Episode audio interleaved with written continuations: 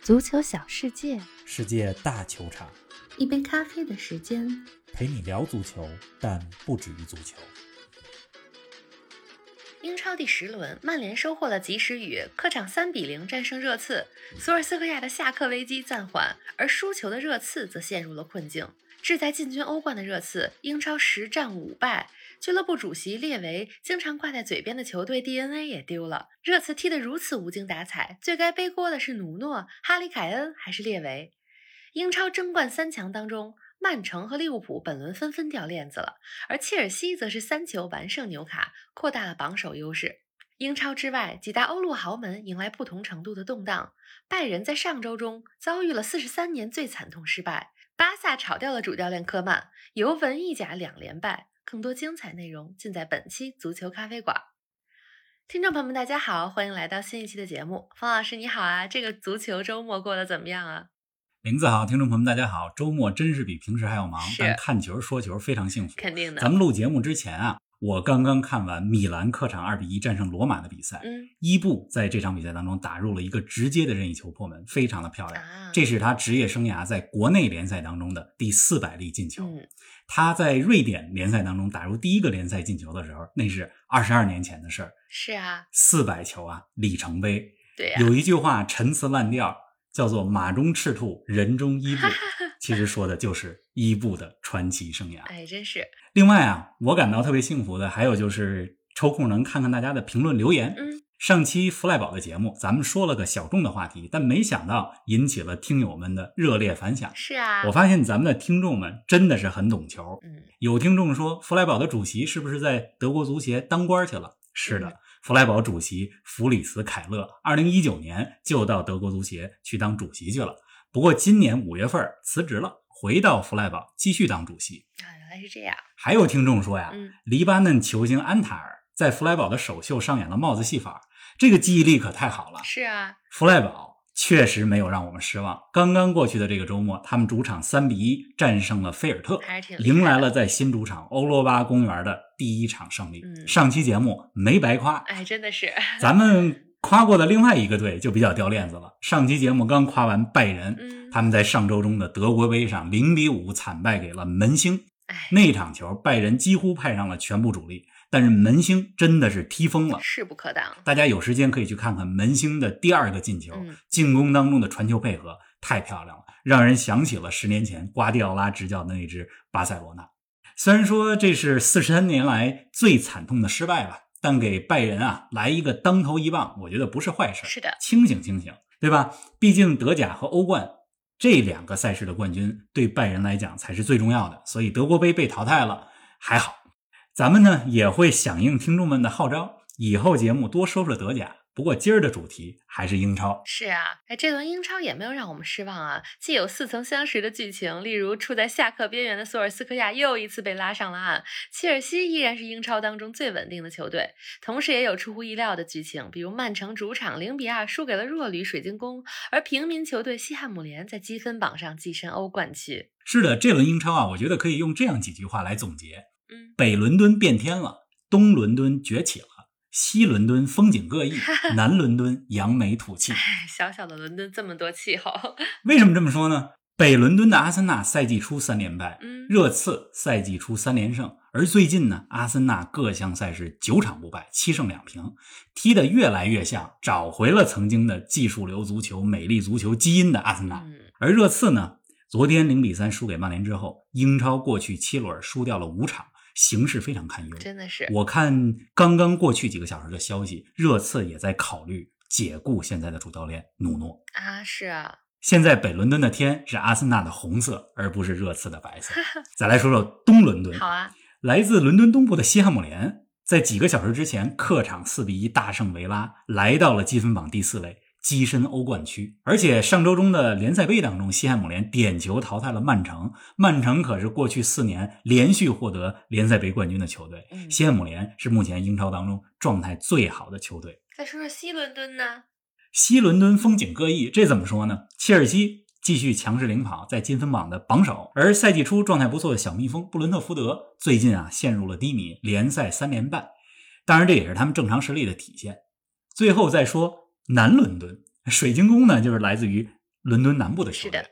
维阿拉的球队这轮比赛客场攻陷了伊蒂哈德球场，二比零战胜了卫冕冠军曼城，可以说是让人刮目相看。嗯，所以这轮英超就是四句话：北伦敦变天儿，东伦敦崛起，西伦敦风景各异，南伦敦扬眉吐气。还真是挺有意思的。哎，将来咱们专门开一期节目吧，让冯老师给大家讲讲伦敦的足球地理。我先记下来了。咱们本轮英超的分析啊，先从热刺和曼联的焦点战说起。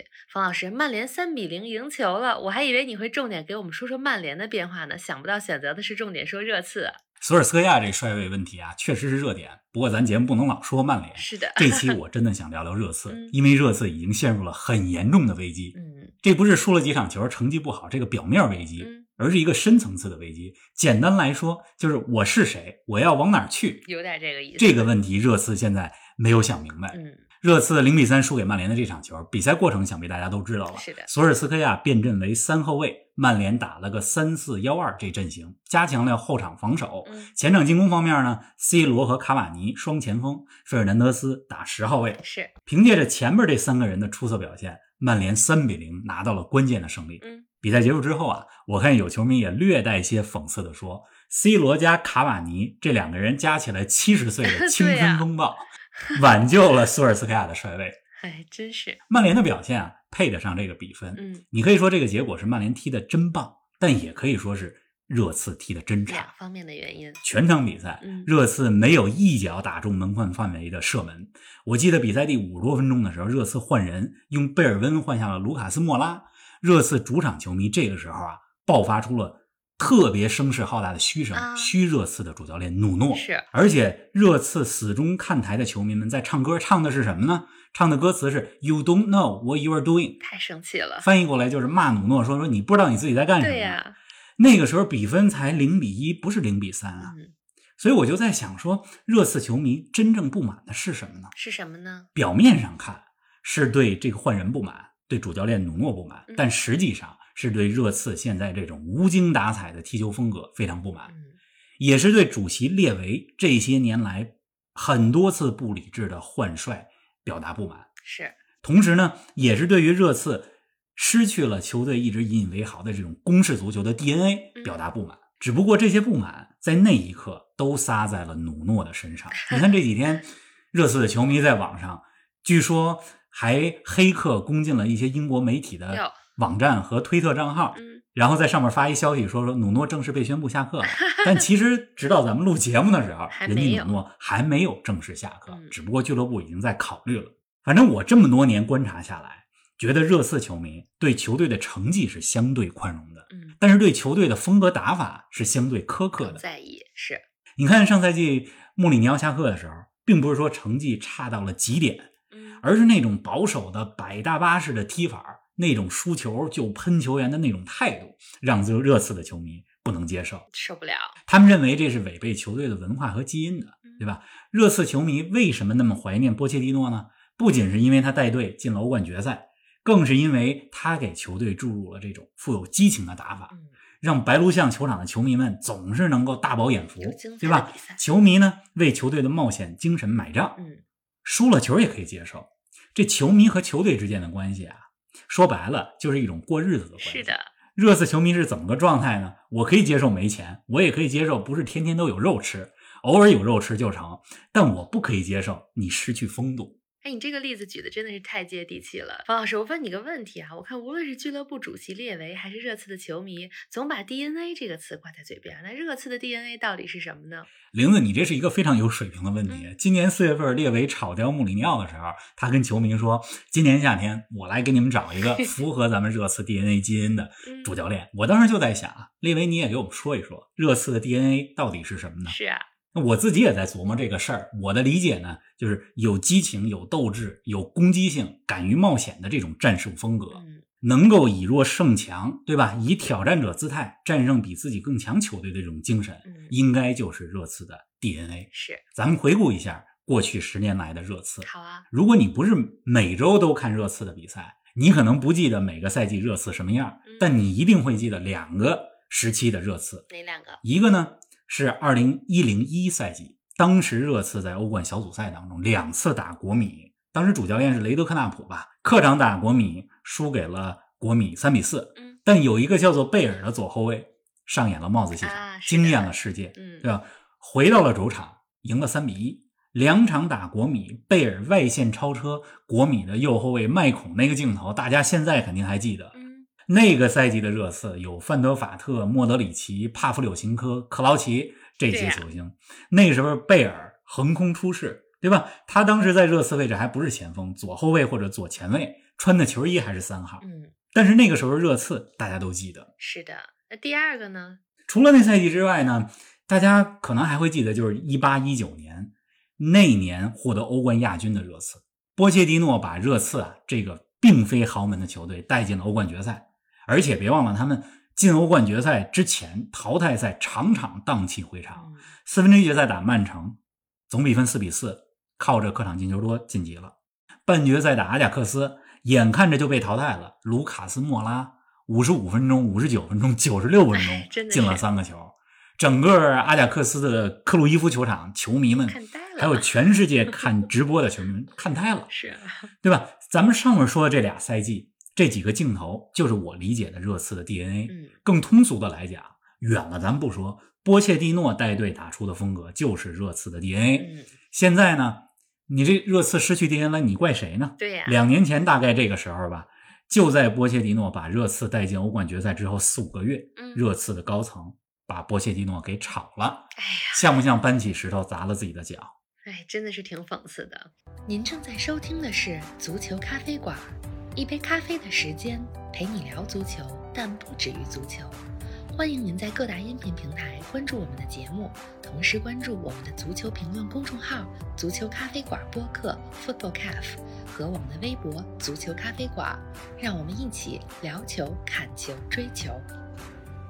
哎呀，冯老师，那你觉得热刺现在的成绩不佳，是否与头号球星哈里·凯恩的状态堪忧也有直接关系呢？毕竟上赛季凯恩贡献了二十三个进球，十四个助攻，而新赛季已打完十轮了，凯恩的数据仅仅是一个进球和一次助攻啊！这绝对是一个重要因素。今年夏天想转会曼城没走成，再加上夏训开始的比较晚，是这啊个对凯恩的身体、心理状态都有很大影响。肯定的，但是热刺的低迷不能完全归咎于凯恩。嗯换句话来讲，现在对凯恩、对主教练努诺批评声很强烈，嗯，他们确实有责任，但他们也是为俱乐部主席列维在背锅。 也是，造成今天这个局面的主要责任人就是列维。嗯咱们首先不可否认啊，列维的功绩摆在那儿，他在热刺的这二十一年，托特纳姆热刺从一家人们印象中的中游俱乐部嗯，成为了英超所谓的六大豪门之一。是，热刺没得过英超冠军，但列维通过一系列的操作，培养和引进球星也好，商业宣传、建新球场也好，人家把热刺打造成了人们眼中的豪嗯门，这是功绩。能看得到，但是最近这两年，列维的各种操作真是不敢恭维。嗯，二零一九年十一月炒掉波切蒂诺之后，热刺就进入了一种有病乱投医的状态，请来了穆里尼奥是，开局很美好，但是随着成绩越来越差，打法越来越难看，又不要了，列维呢炒掉了穆里尼奥。嗯从穆里尼奥走人到努诺入主，热刺有四个月的时间选主帅，但都没能够找到合适的人选。嗯大家都心里都很清楚，现在的主教练努诺不是热刺的首选。努诺之前几个赛季在狼队的风格确实是比较偏重于防守反击、比较务实的风格是，不是那种激情四射的攻势足球，对吧？这个结果可以说在确定努诺为主教练的时候就已经确定了。对呀、你说能赖谁呢？要怪只能怪列维了。决策回到咱们之前说的那句话，我觉得现在对热刺来说最重要的是想清楚我是谁，我要什么，对呀我怎么得到我想要的东西。我认为努诺还是一个不错的教练，如果球员相信他，俱乐部力挺他，他带热刺进前六是可以做到的嗯。但是如果俱乐部高层和球迷都不信任他，那努诺这活儿就没法干了。太难了，所以我看今天吧，热刺的体育总监和列维也在开会。呃，我觉得嗯努诺还是有下课的风险的。不过热刺真的得想好，我得请谁来，对呀、对吧？你想好这问题之前，先别把不努诺能给抓炒瞎呀了。！ 哎呀，热刺咱们聊的比较透彻了，再来简单的说说曼联吧。冯老师，这场三比零能挽救索尔斯克亚的帅位吗？上礼拜零比五输给利物浦之后，曼联高层态度已经很明确了，啊，再给索尔斯克亚三场球机会。这场对热刺是第一场，又过关算了，是人过家了，是，之后还有两场，嗯，周中欧冠打亚特兰大，下周末曼市德比打曼城嗯。如果索尔斯克亚能够有着，对吧？前两年那种神奇是，遇到下课危机就能有及时雨，那很有可能不会下课 的。但如果再有一个耻辱性的结果，未来两场，那么十一月中旬国际比赛日期间，曼联就要换帅了。嗯，我今天想说的一个观点啊，是什么呢？是索尔斯克亚帅位有可能保住嗯，但请问曼联考虑没考虑过错过孔蒂的代价是什么？啊，曼联高层啊和热刺高层一样，在选帅这个问题上，过去几年都犯了相同的错误。嗯，热刺那边呢是有病乱投医，对呀、那曼联呢则是有病不敢 投医。汇集记忆，主教练遇到危机的时候，嗯，曼联高层力挺主帅，这行为虽然很可取，对吧？你就应该支持主教练嘛。但问题已经很大的时候，如果你还不敢动刀，对呀还一味的等待最后的时候出现，不能不换的时候再换帅，那就会错过很多机会。错过了最佳时机，曾经的范加尔嗯、穆里尼奥、曼联都说过啊，我们有最好的主教练，不用换。嗯，直到最后一刻，对吧？最后一块遮羞布也没有了的时候，才启动换帅。是啊，但是错过的代价是什么呢？曼联这几年接连错过了克洛普、波切蒂诺这些主教练，嗯，孔蒂已经表示愿意执教曼联了。但是曼联如果现在动作再不快的话，恐怕要错过了。嗯，热刺也在那儿盯着呢。对呀、孔蒂啊，我觉得他是一位被低估的冠军教练。人们通常会因为孔蒂那种比较有个性的人格，就低估了他的执教能力。但别忘了，有孔蒂的地方就有冠军。从尤文到切尔西，再到前两年的国米，孔蒂从来没有让自己的东家失望过。是，曼联得想清楚，留住索尔斯克亚可以，但是得想清楚错过孔蒂意味着什么。哎，刚才咱们重点说的热刺和曼联，其实都不属于这赛季英超的争冠集团。上期节目咱们说过，如今英超已成三足鼎立之势。这轮英超当中，切尔西继续稳定领跑，但曼城和利物浦都掉链子了。方老师，我猜猜啊，你这又要给战胜曼城的水晶宫、逼平利物浦的布莱顿这两支平民球队点赞了吧？哎，是这样的。嗯，水晶宫的球啊，这赛季我看了不少是。他们在维埃拉的执教之下，从之前那支非常靠防守反击的球队，变成了一支攻守更平衡嗯、观赏性更强的球队。是啊，相信不少人看到这比分啊，在看到曼城十打十一的时候，第一感觉就是这是个意外。嗯，主要原因是不是曼城少打一人？但我想说的是，这一场球就算曼城的拉波尔特没有被罚下，十一打十一，水晶宫也很有可能取胜。啊，水晶宫这赛季十场球，两胜六平两负，只赢了两场，但赢的这两场赢的是热刺和曼城这两个对呀实力非常强的球队。是，再来说利物浦，他们这周末二比二被布莱顿给逼平了。嗯开场二十多分钟，利物浦就二比零领先了。那可能是利物浦最近踢得太顺了 吧？对布莱顿二比零领先之后，就踢得很散漫。嗯利物浦啊，在英超当中一共有二百五十次二比零领先， 啊，但只有六回没有拿下比赛，就包括昨天这场，你说能不给布莱顿点 赞吗？真是，有多少队在安菲尔德零比二落后的时候就放弃了，是啊或者被打花了？但是布莱顿依然坚持自己的传控的打法。嗯下半场比赛，我一度认为布莱顿应该获胜，他们的表现，我觉得最后配得上从安菲尔德带走的积分。嗯，你看，相比于利物浦和曼城，切尔西就比较稳了，客场三比零战胜了纽卡啊！纽卡现在穷的是只剩下钱了，这个 新赛季一场球现在还没赢。嗯，切尔西这边没有卢卡库，没有维尔纳，没有问题。这场比赛，里斯詹姆斯打进了切尔西的三个球当中的两个球，都是禁区里边的劲射。嗯，一个是用右脚，一个是用左脚齐活。切尔西呢，在英超当中目前进的二十五个球里边，是由十五个不同的球员打进的。啊，这数据说明什么？说明切尔西目前阵容厚度很深啊，谁都能进球。是，英超像你刚才说的，还是三强争霸的格局，但切尔西应该是三强当中的最大热门。反正赛季还很长，咱们继续往后看吧。嗯，哎，每次咱们说到切尔西啊，都必须要感叹，一个教练对一支球队的改变可以是翻天覆地的。图赫尔就是个最好的例子。说到教练，目前最期待通过换帅来扭转乾坤的，必须是巴萨了。巴萨上周炒掉了科曼，B 队教练巴胡安临时担任了一线队主帅。无数巴萨球迷现在都期待着功勋球员哈维能够尽快接起巴萨帅印。冯老师，你觉得哈维近期会回来吗？我不知道哈维有多快能回来，但我知道没有谁比哈维更适合执教巴萨。嗯，巴萨的传承从克鲁伊夫到瓜迪奥拉，如果说下一个接力棒交给谁，是没有谁比哈维更适合了。最佳选择。球员时期的哈维是我见过的足球智商最高的球员之一了。他的身体素质并不出众，但他在场上对比赛的阅读、对足球的理解，可以说在他那一代球员当中无出其右。是，哈维过去两年啊，在卡塔尔联赛的萨德队执教。有人说，卡塔尔联赛和五大联赛相差甚远，嗯哈维能否胜任巴萨的帅位？但我想说的是，哈维1991年加入拉玛西亚青训，到2015年离开巴萨，在巴萨整整待了24年。对啊呀、有谁对巴萨足球风格的了解能够超越哈维啊？嗯，对吧？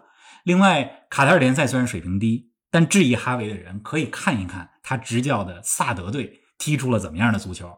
我昨天真是看了一下萨德在一些比赛当中的片段嗯，可以说踢得非常像瓜迪奥拉时期的巴萨。啊，哈维是巴萨的答案。哎呀，咱们期待一下。哎，这期节目又到尾声了，本周的周中呢又是欧冠比赛日，冯老师，十六场比赛，你最期待哪几场呢？礼拜二晚上、礼拜三的凌晨，亚特兰大主场对曼联的比赛，我肯定会看。嗯亚特兰大依然是伤兵满营，但是还是有实力能战胜曼联的。嗯，曼联这边索尔斯克亚要想保住帅位，三场当中这是第二场，这场比赛不容有失。是的，同一天啊，巴萨客场对基辅迪纳摩，巴萨要想小组出线，这场也必须得拿下。嗯，很关键。周三晚上、周四凌晨，强强对话更多一些，利物浦对马竞，莱比锡对大巴黎。我倒建议大家，如果感兴趣的话，可以看一下多特蒙德和阿贾克斯的球。